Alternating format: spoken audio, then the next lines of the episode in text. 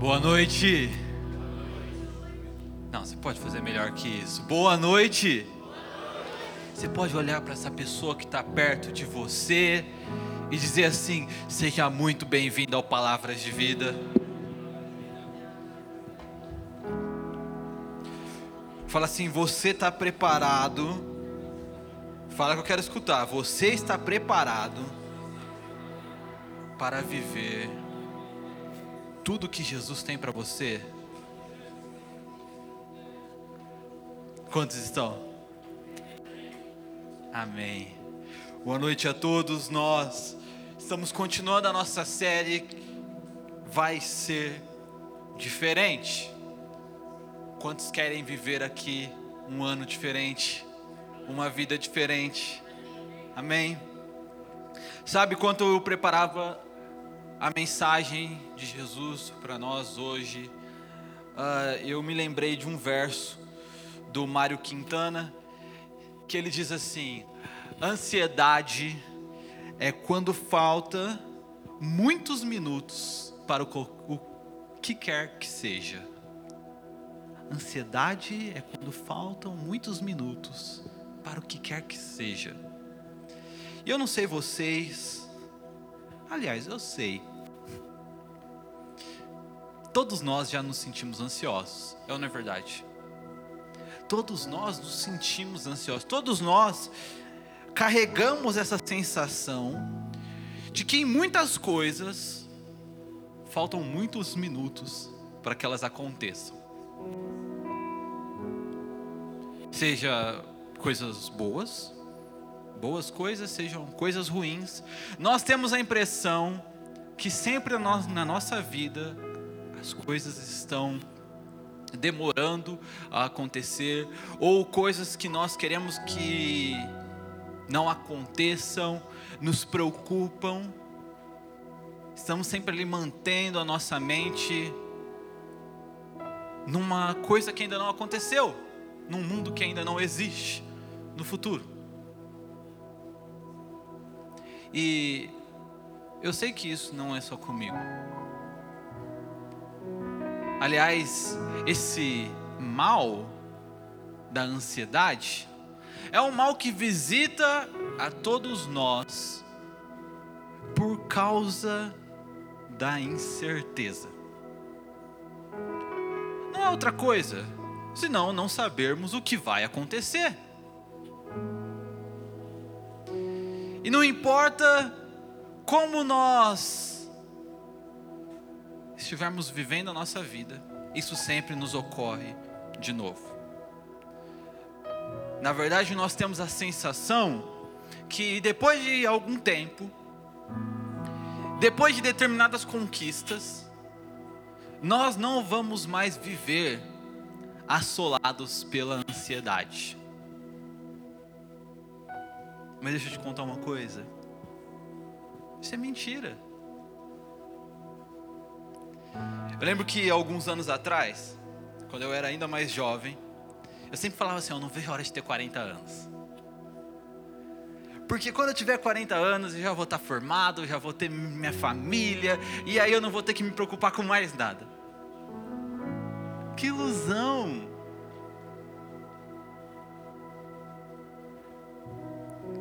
Porque na medida que nós vamos alcançando os nossos objetivos, outras coisas vão aparecendo para nos deixar ansiosos. Não importa a posição que você ocupa. Na verdade, o que eu tenho para te dizer é que você não sofre desse mal sozinho. A sua mãe estava enganado, enganada. Você é sim igual todo mundo. Você é osso e carne igual a todos. Você tem incertezas, ansiedade, preocupação, igual a todas as pessoas. Você é igual a todo mundo. Estou aqui para te dizer o que você sempre quis ouvir da sua família. Você não é diferente, você é igual. Sofre dos mesmos males Todos nós temos no nosso coração a mesma raiz pecaminosa que nos ofereceu algo menor do que Deus para saciar aquilo que só Deus pode saciar.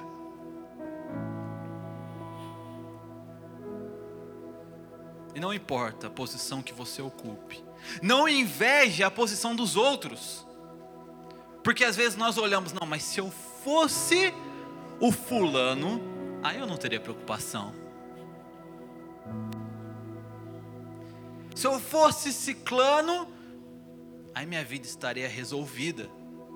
Se eu tivesse mais dinheiro, se eu tivesse mais poder, se eu tivesse mais influência, se eu tivesse mais contatos, se eu já tivesse formado, se eu já tivesse minha família, minha casa, meu carro, meu trabalho, minha carreira, meu futuro, então eu não teria mais com o que me preocupar. E tudo isso é ilusão.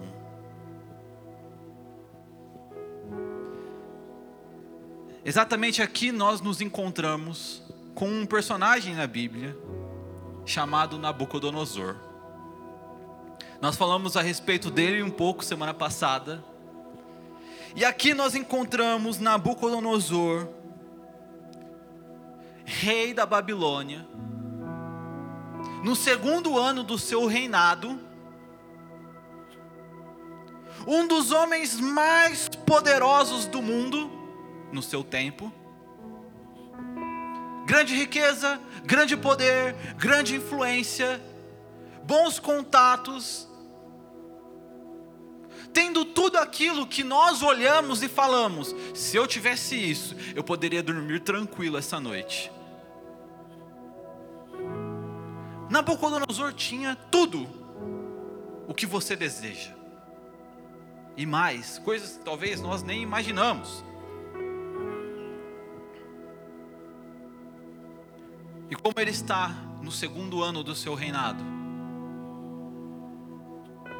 está sem conseguir dormir à noite. Por quê? Porque o futuro o preocupa. Porque não importa a posição que nós ocupamos. Alguém disse que com grandes poderes vem grandes responsabilidades. Se você aumenta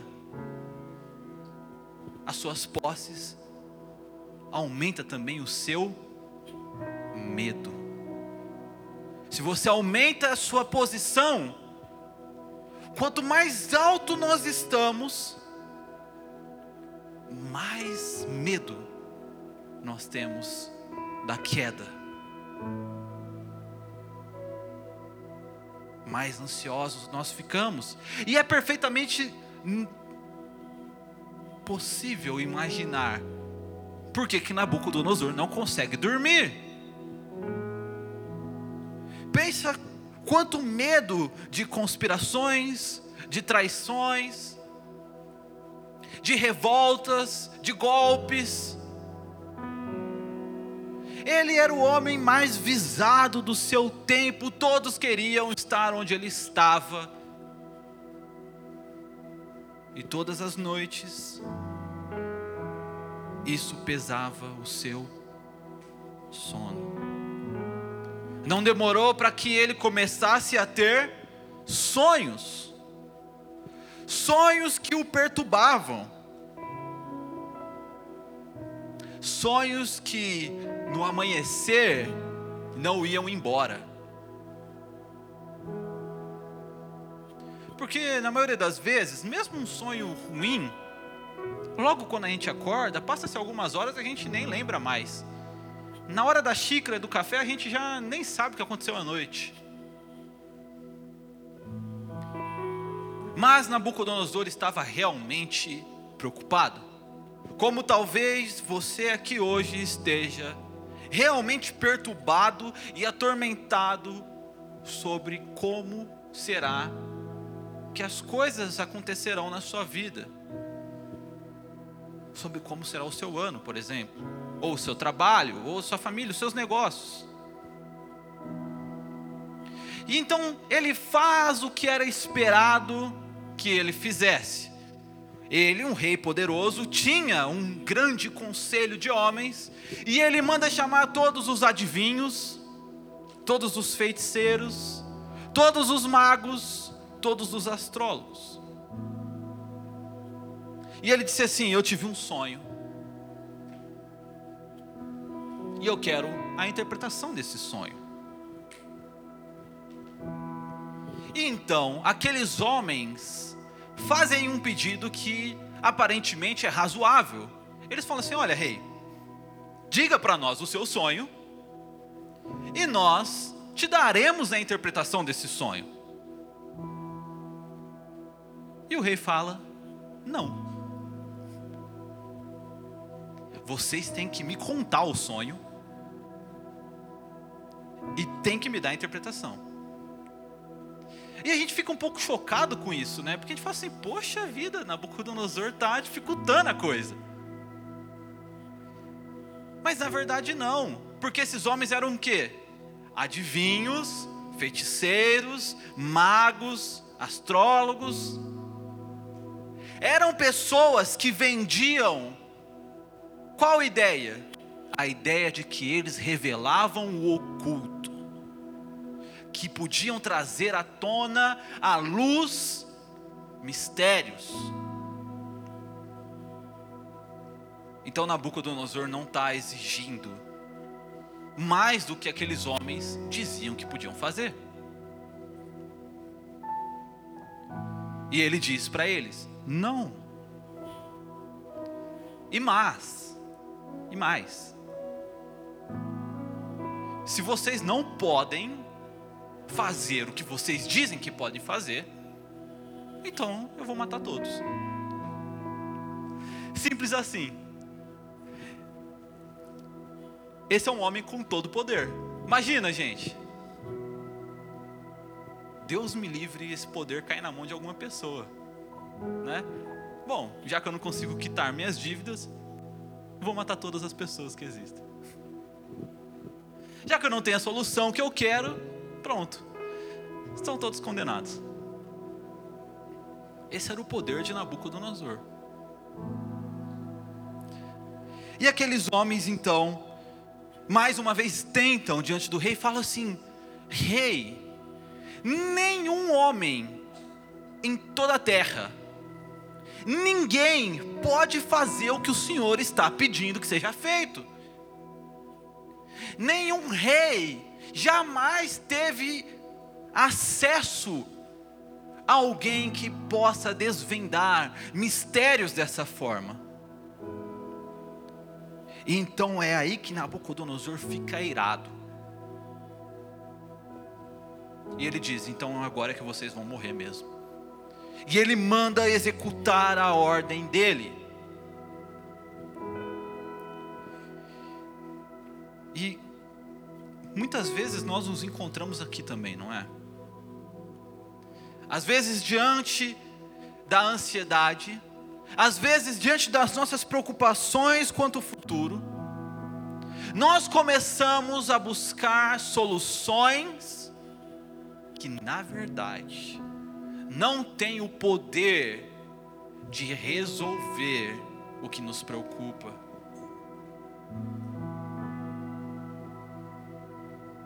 Começamos a procurar coisas que são somente ilusões.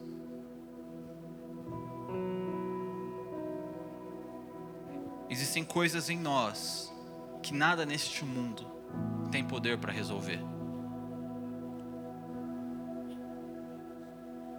E é diante desse contexto que nós chegamos até Daniel.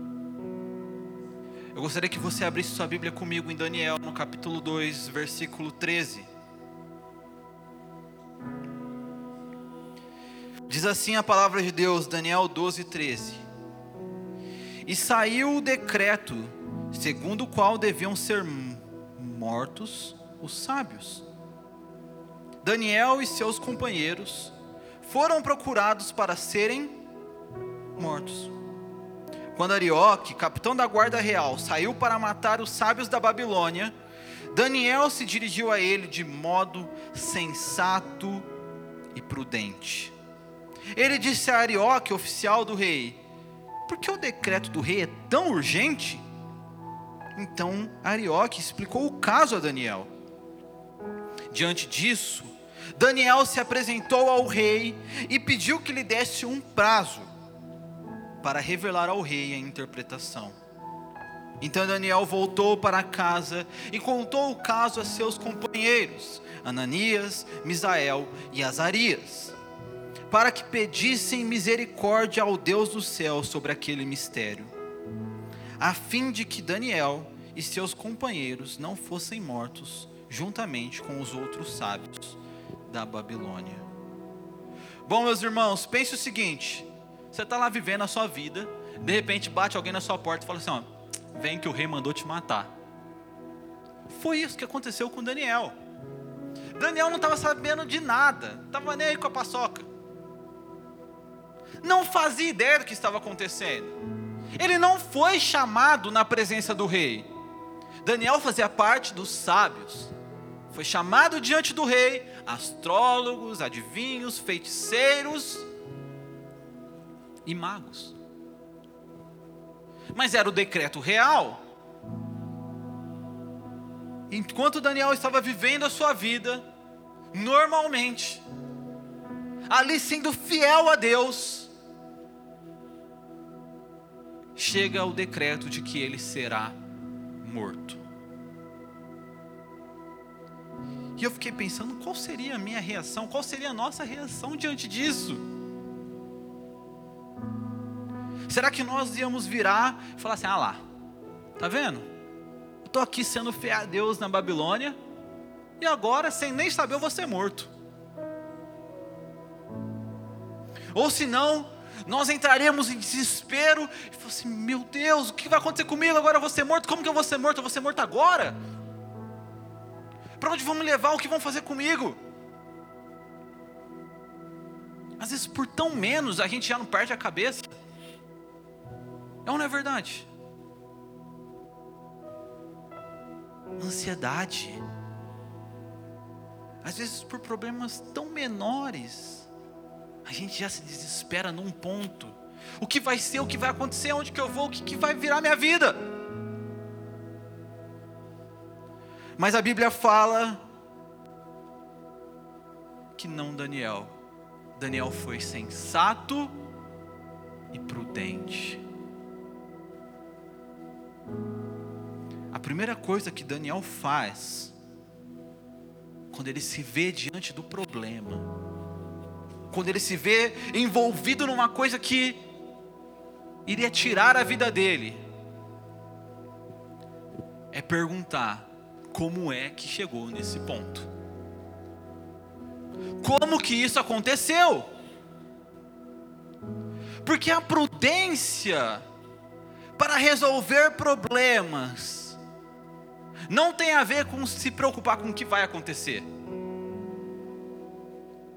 Mas é como você parou nesse ponto.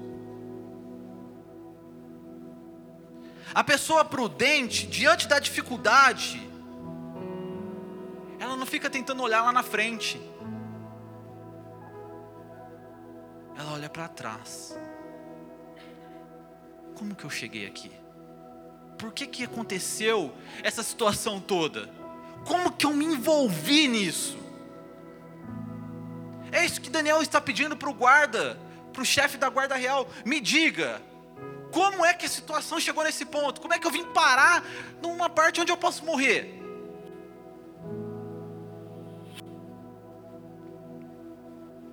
como nós resolveríamos tão mais a nossa vida se parássemos de perder a cabeça com o que vai acontecer e começássemos a pensar aonde é que eu perdi a cabeça lá atrás, o que é que aconteceu lá atrás, que agora a minha vida está assim.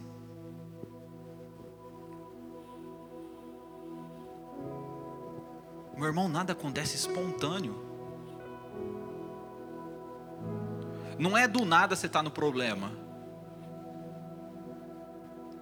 Alguma coisa aconteceu que você precisa olhar e falar assim: não, olha, aconteceu isso, aconteceu aquilo, eu errei ali, eu não fiz certo ali,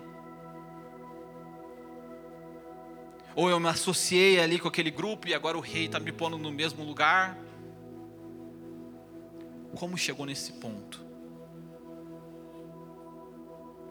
Quando Daniel entende, então ele pede para ir falar com o rei.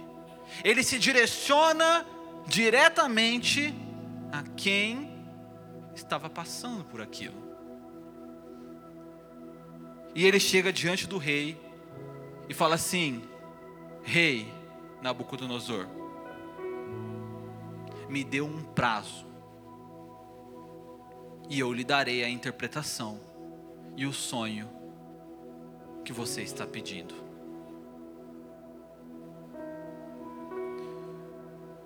Que, que Daniel sabia que aqueles magos, aqueles adivinhos, aqueles feiticeiros não sabiam? Eles sabiam, e Daniel sabia, que não existe ninguém na terra capaz de revelar mistérios.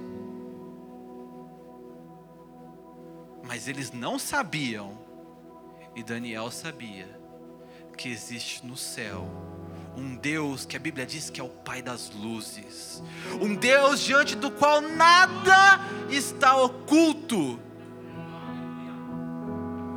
um Deus que tudo é claro aos seus olhos, um Deus que atende às orações do seu povo. E é por isso que Daniel pôde pedir um prazo. Sabe, muitas vezes nós nos vemos envoltos em problemas e dificuldades nessa vida. E como os pagãos, nós nos esquecemos que os nossos recursos não estão limitados a essa terra. Os nossos recursos têm o limite do nosso Deus. E o nosso Deus é um Deus sem limite.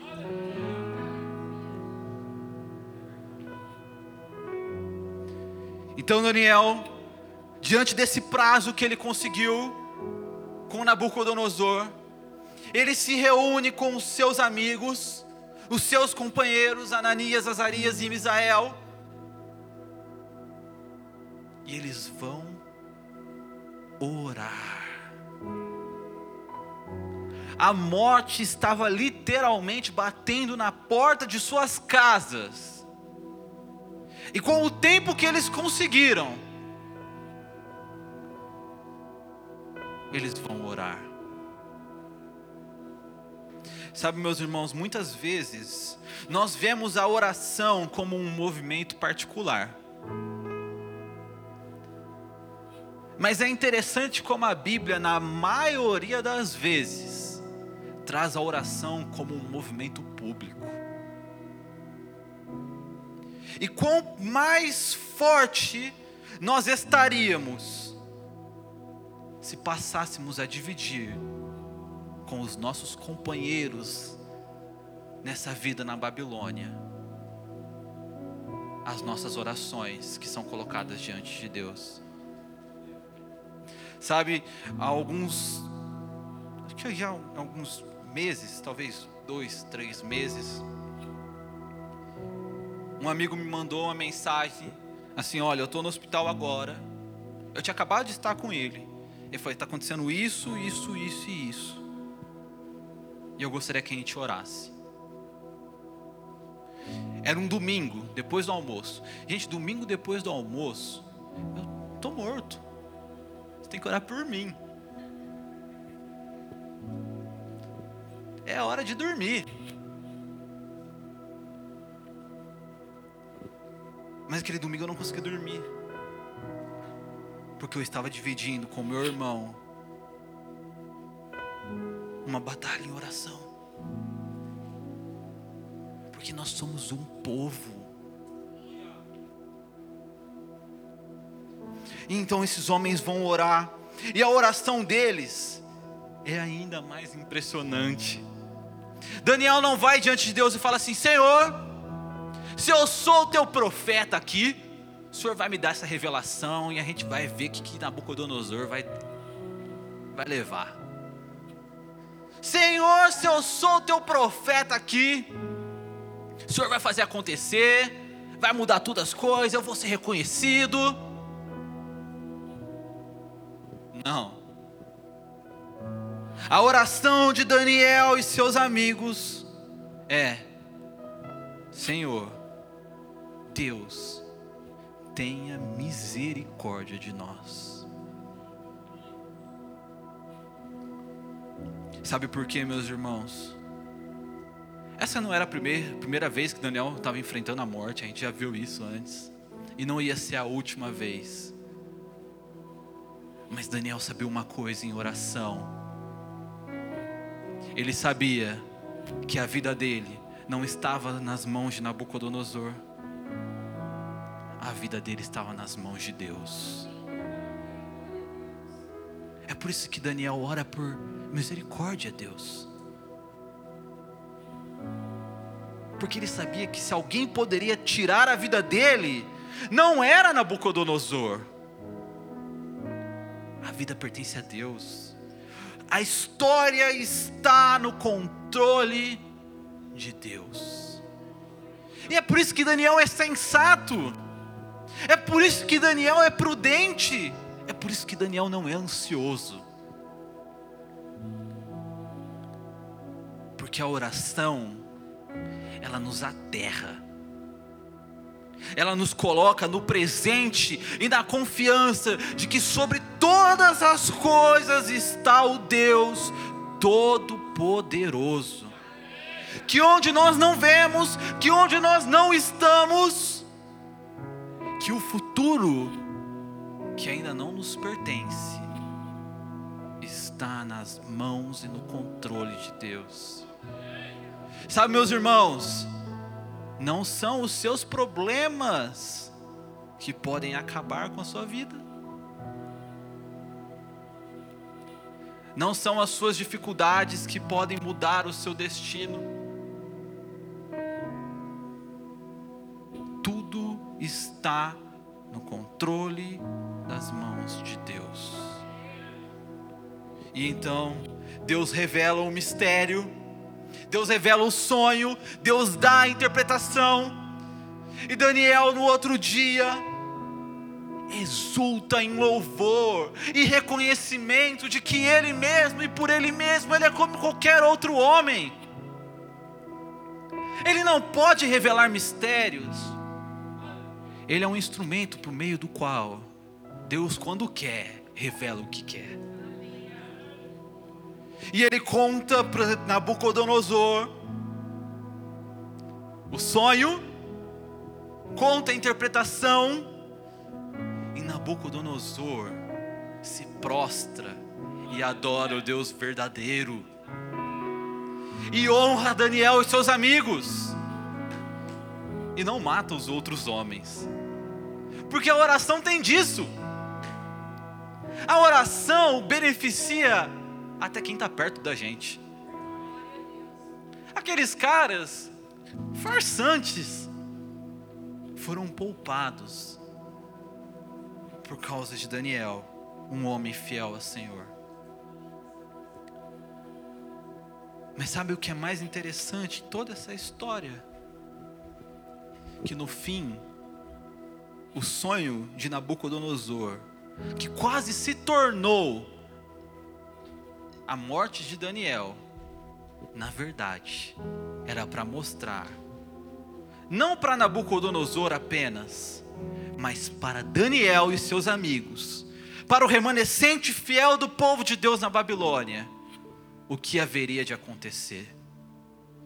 Sabe, no sonho, Nabucodonosor sonha com uma grande estátua, que tem a cabeça de ouro o tronco e os braços de prata, o ventre e o início das pernas, cintura, de bronze, as pernas de ferro e os pés de ferro e barro. E então, essa gloriosa estátua está lá, diante dos olhos de Nabucodonosor, e uma pedra se solta, sem que ninguém a soltasse, sem que homem algum fizesse alguma coisa. Ela se solta e caminha em direção à estátua. Ela acerta a estátua nos seus pés, e a estátua é derrubada. Então aquela pequena pedra cresce até se tornar uma montanha que toma toda a terra. E essa é a interpretação que Deus dá a Daniel. Aquela estátua, a cabeça de ouro era o reino de Nabucodonosor. As outras partes, de prata, bronze e ferro, eram os reinos que precederiam a Babilônia. Parte prata, o Medo-Persa. A parte de bronze, o império da Macedônia, dos gregos. A parte de ferro, o império de Roma. Mas e a pequena pedra? A pequena pedra é aquela mesma pedra que foi rejeitada pelos construtores. O Senhor Jesus Cristo, que veio não por vontade dos homens,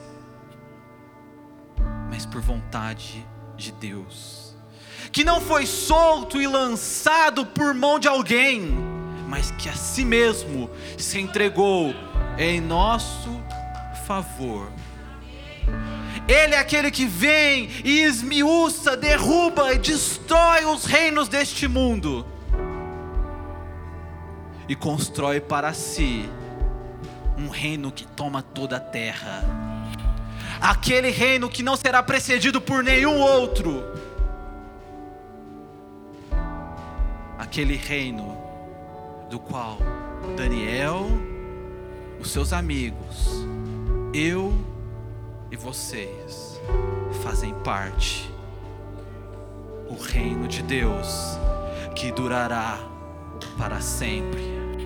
Sabe, meus irmãos, aquilo que começa como palavra de morte para Daniel, termina como palavra de vida chegará um reino que não terá fim o reino do eleito de Deus, do Senhor Jesus Cristo, o próprio Deus que se fez carne e habitou em nosso meio. Essa é a palavra do Evangelho para você.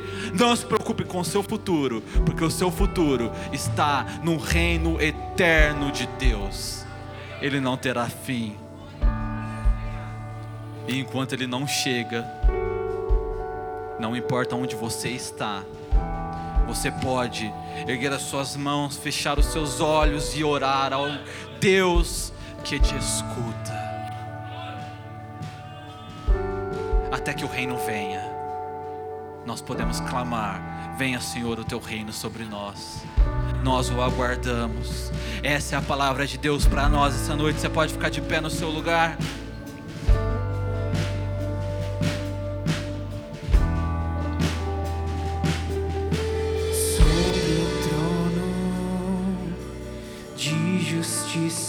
Pode erguer as suas mãos e declarar isso. Você pode clamar, Senhor, tenha misericórdia de nós. Venha com o teu reino sobre nós, Jesus. Ele voltará para governar as nações em amor. Cante isso. Que ruja o leão e que a terra. Vamos lá, aumente o volume da sua voz e cante isso o majestoso Rei. Declare isso. Que ruja o leão, estremeça. Vamos lá, vamos cantar isso do início juntos. Sobre o trono.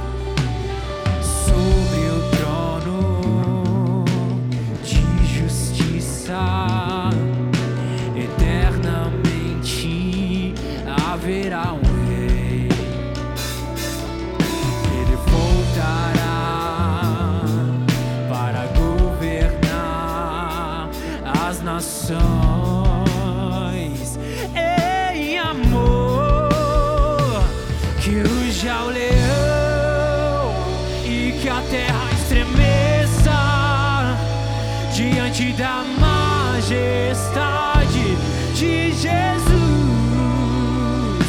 Que ruja o leão, vamos lá, igreja! Que a terra está.